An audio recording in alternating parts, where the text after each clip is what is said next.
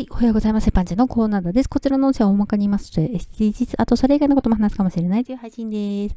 チェーン店の100円ショップにこれでわかる SDGs という本がありました。100円均一で SDGs 本を置く時代になったんだなーって、しみじみに思いましたね。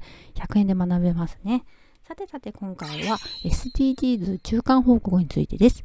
SDGs というのは2030年までに目標達成を目指しているんですが、その中間報告が発表されました。持続可能な開発ソリューションネットワーク SDSN というところが毎年持続可能な開発報告書サステナブルディベロップメントレポートという年次報告書を発表しています。SDSN は学術機関、企業、市民団体などで構成されている持続可能な社会実現に向けて活動している国際ネットワークなんですね。世界の国々の SDGs の達成状況を指数化して順位付けしています。2017年、日本は166カ国中11位でした。今年は何位だったと思いますか？今回発表された持続可能な開発報告書2023、なんと今年は21位。だいぶ下がりましたね。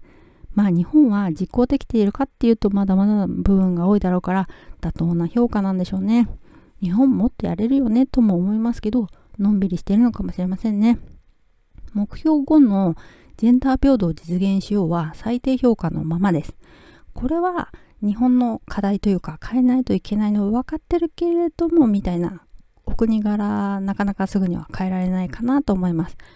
これはね、特におじさんたちが変えないと思わないと変わっていかないよね。おじさん思ってないでしょ。